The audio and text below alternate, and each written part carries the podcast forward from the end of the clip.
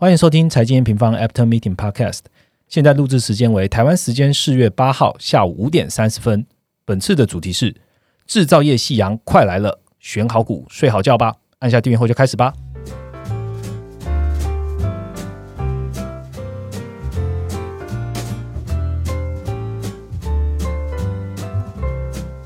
Hello，大家好，我是财经王的 Roger。嗯，感觉好像有一阵子没有透过 Podcast 来跟各位听众朋友聊聊天哦。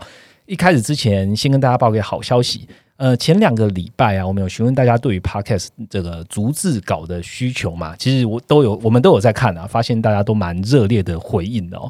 那希望可以看到我们的写下来逐字稿。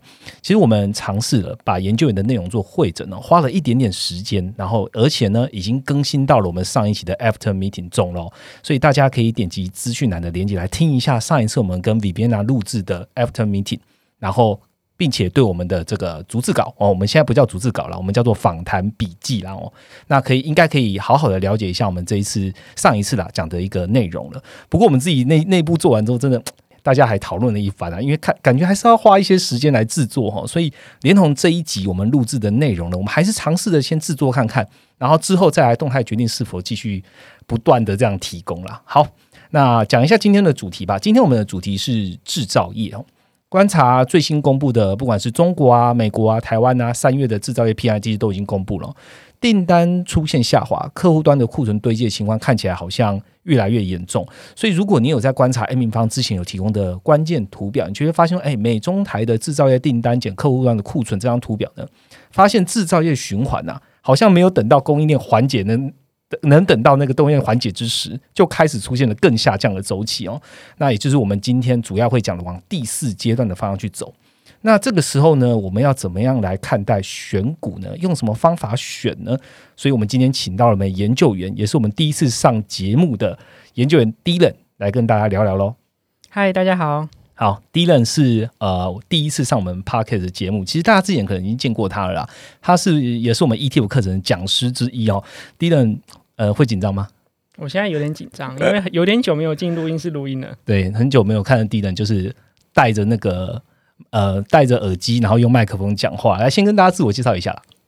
嗨，大家好，我是 Dylan，我在爱平方主要负责欧洲与日本区域的研究，同时啊，我也有在关注制造业、汽车、科技等相关产业的议题。如果大家对我还有印象的话，我在 ETF 课程中也有跟大家分享过 Smart Beta 因子还有 ETF 投资密室这两个主题。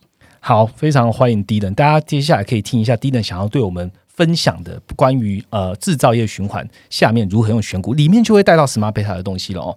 好。那在开始之前，我们先请第一人跟我们回顾一下本周的行情重点吧。好，截至台湾时间四月八号，全球股市在本周多数呈现下跌，标普五百指数下跌百分之一，欧洲 Stock 五十下跌百分之三，新兴市场则也有近两趴的跌幅。美国循环性板块下跌幅度更大，金融啊、循环性消费、工业等板块均有两趴左右的跌幅，医疗保健、公用事业、非循环性消费等防御性类股则在本周逆势上涨。原物料方面，IEA 与多个国家宣布释出战略原油储备，WTI 原油本周下跌百分之三点七，跌至九十六美元左右。由于欧盟正在讨论新一轮对于俄罗斯的制裁，天然气与欧洲煤期货价格在本周上涨百分之十。债市方面，十年美债值利率上升到二点六七，为二零一九年一月以来的新高。十减二 Y 利差在上周出现倒挂之后，现在这个利差已经回到正值。嗯，好，谢谢敌人帮我们更新哦。我们回到今天的主轴的主轴来。今天节目的第一个部分呢，我们会先聊聊，就是说，哎，为什么 M 平方说，呃，制造业夕阳快到了？制造业现在到底到了哪一个位阶？那我们是怎么样观察？而且我们还推出了独家的图表，可以让用户来观察哦。第二个部分呢，这个制造业循环现在走到了可能我们刚刚讲的第四象限。好，那这样子，美国各类股的投资周期。还有在不同的因子下，到底要怎么因应去做选股呢？今天就会从低能的嘴巴来告诉你喽。在开始之前，请大家打开我们 M 平方官网上面的快报。这快报的主题叫做“制造业渐进第四阶段，用类股与因子看谁胜率高”。那我们就开始今天的主题吧。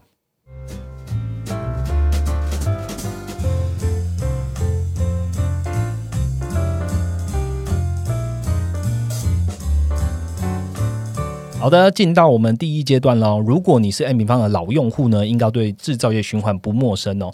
今年走到现在啊，美国的三大指数还没有回到年初的高点嘛？那大家都知道乌俄冲突这个外生变数。但是呢，如果来好好想一下，二零二一年 M 方就开始在讲了，就是说，呃，这样的一个走势啊，哦，跟制造业这个走势也息息相关哦。第一，快速帮我们解释一下好了，什么是制造业循环？最新的 P I 公布之后，我们是怎么看的？我们在 ETF 课程曾经详细介绍过，循环分成长循环还有短循环两种。如果忘记的话，可以赶快回去翻一下讲义的内容。长循环像是呃房市啊、生产力、美元或是景气循环。短循环则是以制造业循环为主要代表，每次景气循环间大概会有两到三次的制造业循环。制造业循环其实来自于终端需求与厂商生产的周期性调整。我们可以这样理解：制造业终端的消费的需求会影响到厂商的生产意愿嘛？然后影响影响到库存，对，就影响到库存。因此啊，库存的周期性波动就是制造业循环。我们可以观察到最新公布的中国、美国、台湾三月制造业 PMI 数据，订单下滑，客户端库存堆积的状况越来越严峻了。嗯台湾新订单减客户存货的这个指标已经降到一点四，中国最新数据则是直接降到零轴以下。从全球 PMI 扩散指数也可也可以发现啊，制造业趋缓现象已经在全球发酵。虽然说现在还有百分之七十六的国家 PMI。还在荣枯线之上，但是观察对制造业变化更为敏感的 PMI 年变动扩散指数，可以发现只剩百分之二十五帕的国家制造业持续在增长。全球制造业走缓主要来自于三项原因：第一个就是乌俄危机使原物料出现短缺，价格大幅攀升；第二个是高通膨下时全球央行快速转阴，资金紧缩不利于制造业整体循环的延续；第三个就是三月中国爆发新一波疫情，再次使供应链出现风险。嗯，其实我们刚刚有讲到本次快报的标题嘛，吼，就是制造业逐渐步入第四阶段。那加上第一人刚刚讲的最新的 PMI 数据啊，听起来都是不是太乐观的哦。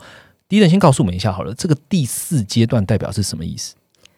景气循环有四个阶段嘛，那我们制造业也可以分成四个阶段。第一阶段就是制造业从谷底向上复苏，制造业进入上升周期。之后，随着制造业持续回温，我们看到数据上库存持续下滑，订单持续增加。这个时候就进入到制造业最强势的第二阶段。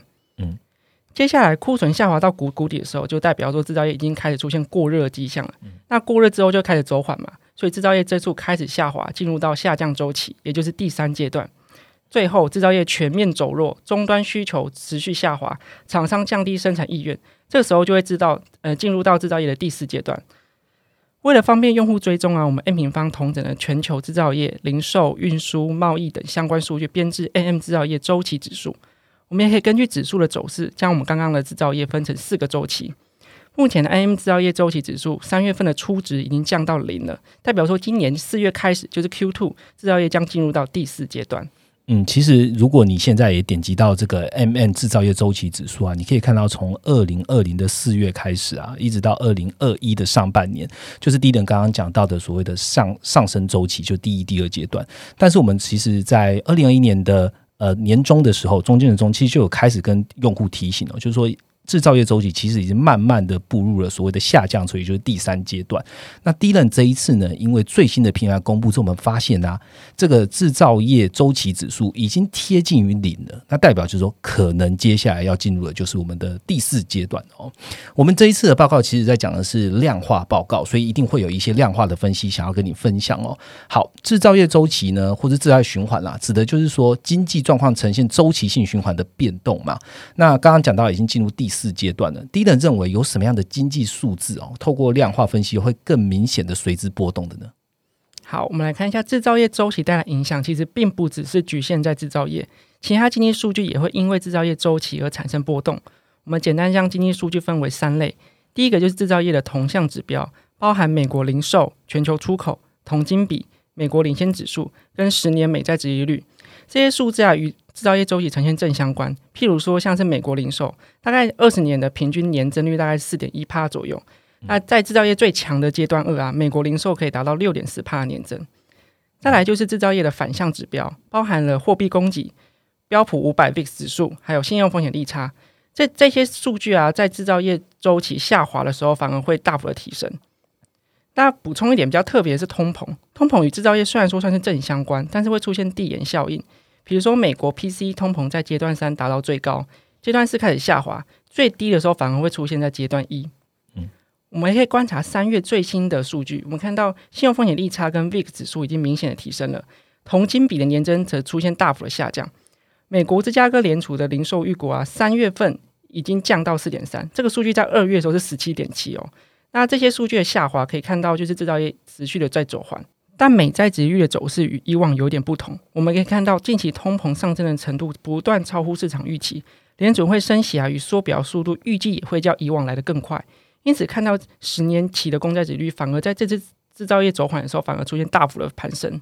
嗯，好，那刚刚迪人其实提到了几个数据哦，包含同向啊、反向，然后甚至是通膨，我们是怎么样来观察的哦？这次真的蛮特别的，美债殖率不管是短债。或是长债的值利率，这两个基本上都是向上攀升的，甚至还有出现倒挂的，呃，几次出现倒挂了。那大家会在讲，就是说，哎，那我刚刚第一人讲到了，或是 Amy 方之前讲到了，制造业这个衰退啊，可能会进入短周期的衰退，是不是整个股市要全面性的衰退了？其实我们也在呃做了 S M P 五百，从一九九五年一直到我们现在做了一个呃量化的一个研究。那其实我们发现说。其实制造业还是属于短周期的一个循环，然后当今天制造业短周期出现了一个衰退的状况呢，美股应该会出现，就历史经验来看，会大概出现负十 percent 到二十 percent 不等的修正。或者会持续出现半年到一年的一个盘整期间，不至于影响到就是全面性的股市的衰退。那我大家可以看到嘛，从年初到现在，那经历了这样一波的修正，到现在还没有回到年初的高点。那也刚好用制造业这个周期的这个走到第四阶段这个方面来跟大家聊。来跟大家提一下，就是说，现在真的要来关注一下这所谓的短周期，现在走到的位阶到哪里了哦。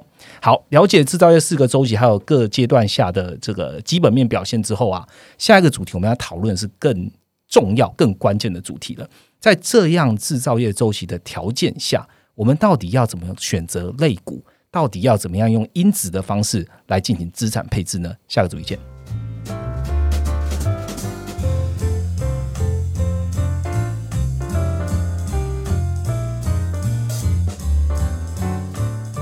好，马上进到第二个主题哦。刚刚第二个主题聊完了制造业周期现在的位阶了。那我们刚刚也有提到嘛，制造业周期比较是短期的循环。那对很多人来说，可能听到哇，制造业好像有点远，我是服务业。那其实第一点刚刚也有解释了，不是制造业只只讲制造业，它是整个周期性短周期的循环的一个现象哦。好，那在投资上呢，美国各类股的投资的周期和制造业周期也很有关系。简单的二分法好了，我们把美股啊，就是在二十二个子产业嘛。分为循环性跟防御性的类股，我们让数据来说话，请第一人告诉我们在不同的周期下，这两个性的类股到底要怎么布局？我们用很简单的定义来看循环性类股。所谓循环性类股，就是制造业上升周期的时候表现比较好类股。那这些产业其实包含啊资本财、运输、金融类股、汽车、科技硬体设备，还有原物料、能源、媒媒体等等相关类股。那这些类股都是属于循环性类股。防御性类股呢，就是在制造业下降周期的时候，可以相对抗跌的资产，比如，比如说像是公用事业、必需性消费、电信服务，还有医疗生计等相关产业。我们进一步将我们刚刚提到的循环性类股，还有防御性类股编制成投资组合，我们可以发现啊，循环性类股在制造业上升阶段的年化报酬可以达到百分之二十五以上，但在制造业下降周期的循环性类股就会出现很明显的回撤。相反，防御性类股反而在下降周期的时候还可以维持正报酬。嗯，好，那你刚刚讲的东西，我就想问两个问题哦。有没有哪一种类股啊，在四个阶段都表现的还不错？那第二个问题是，通讯类股怎么感觉跟着制造业上升阶段的走势比较亦步亦趋啊？好，我们首先先来看第一个问题。我们刚刚有提到制造业周期是属于短周期循环嘛？但是有些周期啊。有有些类股的投资周期是比较长的，是比较没有办法用制造业四四个阶段来划分。譬如像是医疗保健设备服务，还有非必需性消费下的消费者服务零售，还有科技类股下面的软体与服务，这些投这呃这些类股啊，它的投资周期都是比比较长的，它的长期报酬比较佳，没有办法用短周期制造业去划分。好，我们再来回答第二个问题。嗯，其实，在过去啊，通讯类股在过去常会被分类为防御性类股。但其实，在二零一八年 GICS 改制之后啊，Facebook、Google 还有 Netflix、Disney 这些公司啊，已经被纳入通讯类股下的媒体与娱乐。啊，这些公司纳进去之后啊，使整体啊，通讯类股的防御性质有点被打破。现在通讯类股里面只剩下电信服务的这个产业还有防御性质。嗯，好，感谢敌人的简单回答。如果你现在有在看报告，就会发现啊，我们。第一轮，他是用很简单的话跟大家讲。不过呢，我们把完整的二十二个 sector 做量化分析后，一次呈现出来一张超大张的表，那方便专门在观看某些 sector 的用户啊，了解说，哎，那这个四个时期下的胜率跟报酬率到底要怎么看哦？好，那我们来聊下一个。除了二十二个类别之外呢，用因子选股的角度，我们也一样把它用量化的方式分析了几个主要的因子投资的胜率跟报酬率。那第一轮跟大家分享一下吧。好，我们一样将因子以循环性跟防御性进行分类。首先是循环性比较强的因子，是呃包含高股利、价值等权重因子。嗯，我们简单复习一下这些因子的一些定义。高股利因子就是选出配息比较高且稳定配息的股票，价值因子则是持仓那种低本益比、营收成长不高的股票。等权重因子则是给予每个股票相等的权重，因此啊，相较于大盘的市市值加权法，等权重因子的中小型股的比重是会比较高的。我们也可以把等权重因子视作规模因子。高股利、价值等权重因子在制造业呃整个上升周期是有比较好的表现，可以分别取得大概三十趴左右的报酬。主要原因是因为高股利、价值因子里面啊，金融、原物料等类股的持仓占比是比较高的，因此两者有比较高的循环性质。而等权重因子则有较高的中小型股持仓，中小型股本来就有比较高的投资风险，而这些类型的股票有很大一部分是来自于工业、金融、原物料类股，因此啊，等权重因子就有比较高的循环性。嗯，再来我们来看一下防御性较强因子，这个我们选出两个因子，一个是低波动，另外就是高品质。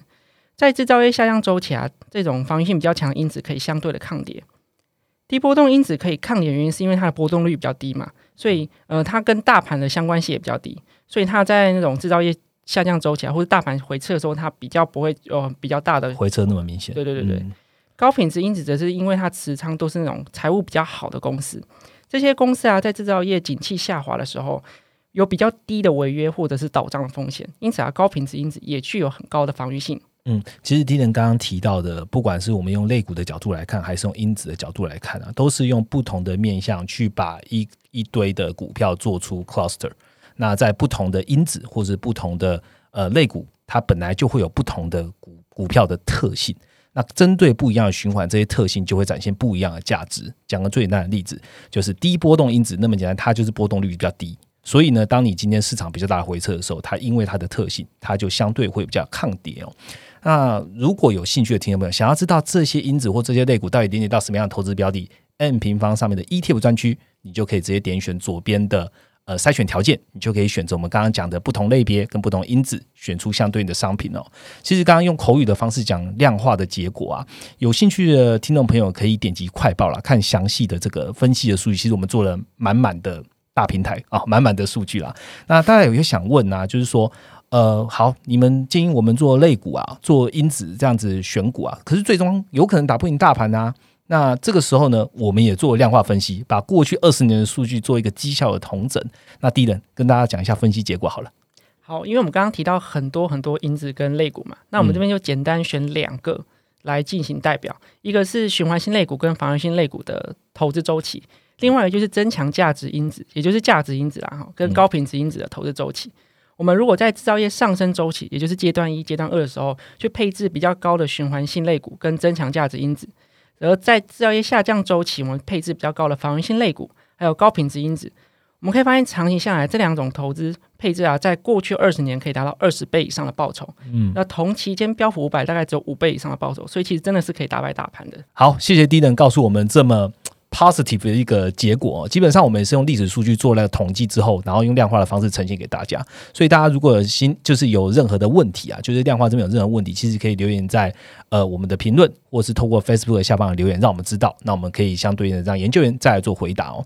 我们来统整一下好了，今年下半年呢，刚刚讲了这么多投资方法，我们也推出了四月的月报，告诉你说 Q two 是我们的关键的利空测试之时。那第一人帮我们做一下，我们下半年投资布局要怎么样观看吧？好，我们针对刚刚内容啊，我们进行简单的总结。嗯，首先我们来看一下制制造业的状况。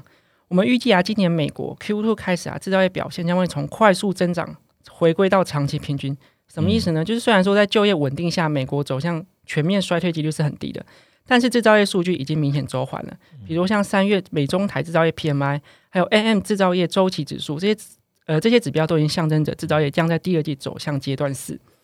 我们认为啊，在制造业的阶段四时期啊，我们应该要降低持股或者是杠杆的运用，我们应该要提高防御性类股还有防御性因子的投资比重。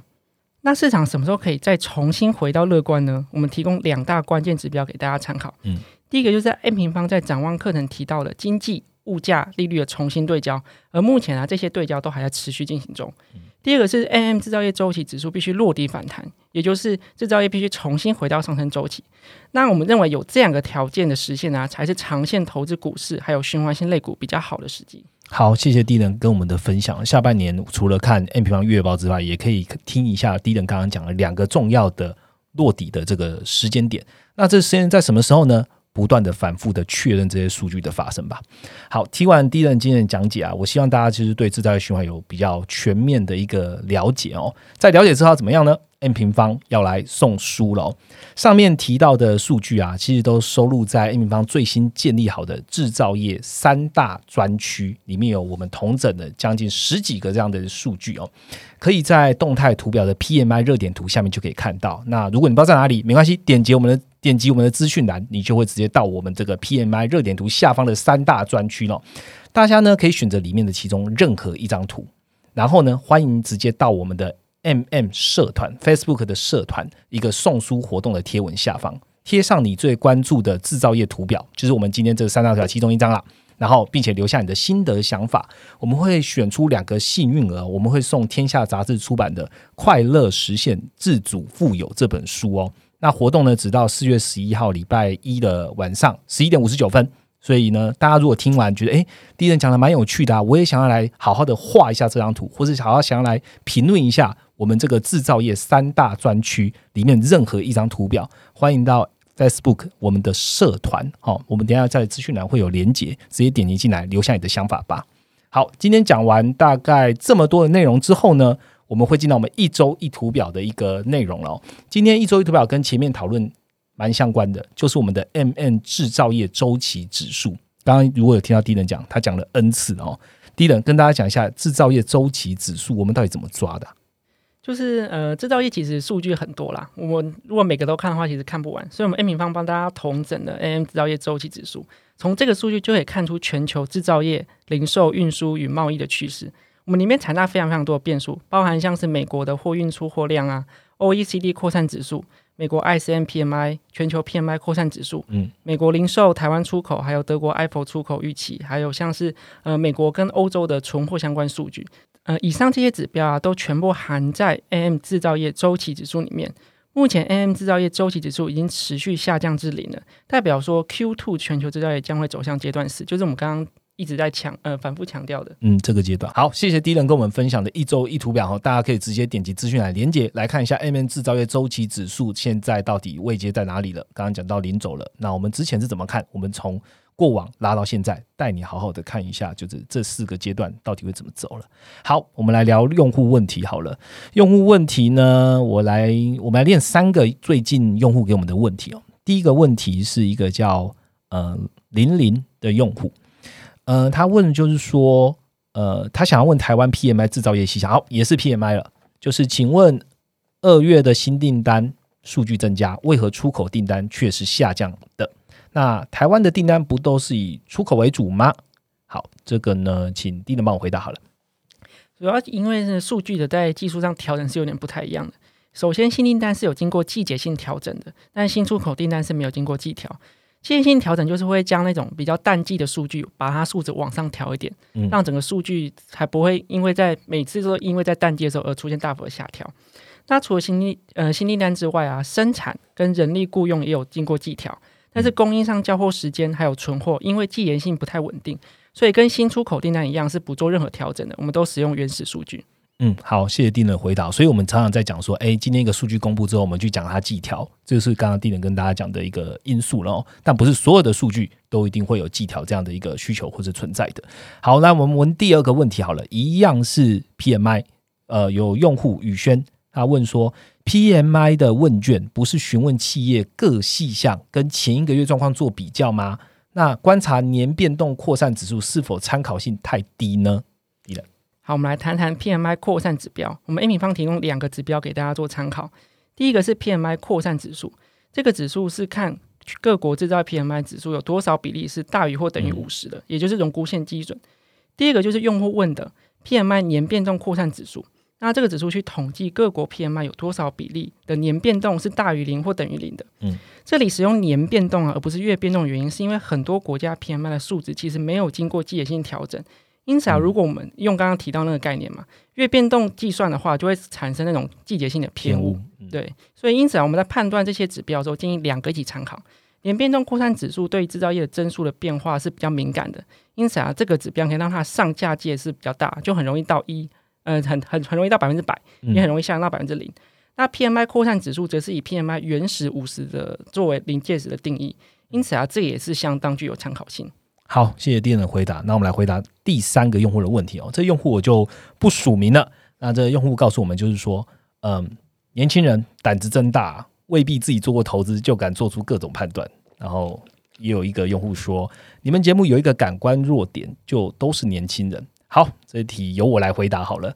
呃，先谢谢用户说我们很年轻哦。呃，基本上创办人 Rachel 在零七年八年经历金融海啸之后，就开始萌生要创立这个 N 平方这个平台。那 M 平方平台的的定义跟使命也是一个重视数据的基本面的平台了。那如果真的有在看 N 平方的分析，也会知道是说 N 平方主要在看的数据啊，也都是把时间拉长到三十年到四十年以上，做出这样的循环啊或者趋势的判断。所以我们在做文章报告哦，也都是以长线的这样的分析的角度为主啊。我个人认为啦，这我个人认为，就是年轻其实不是短板，而是我们可以更快的反映市场的一个精神。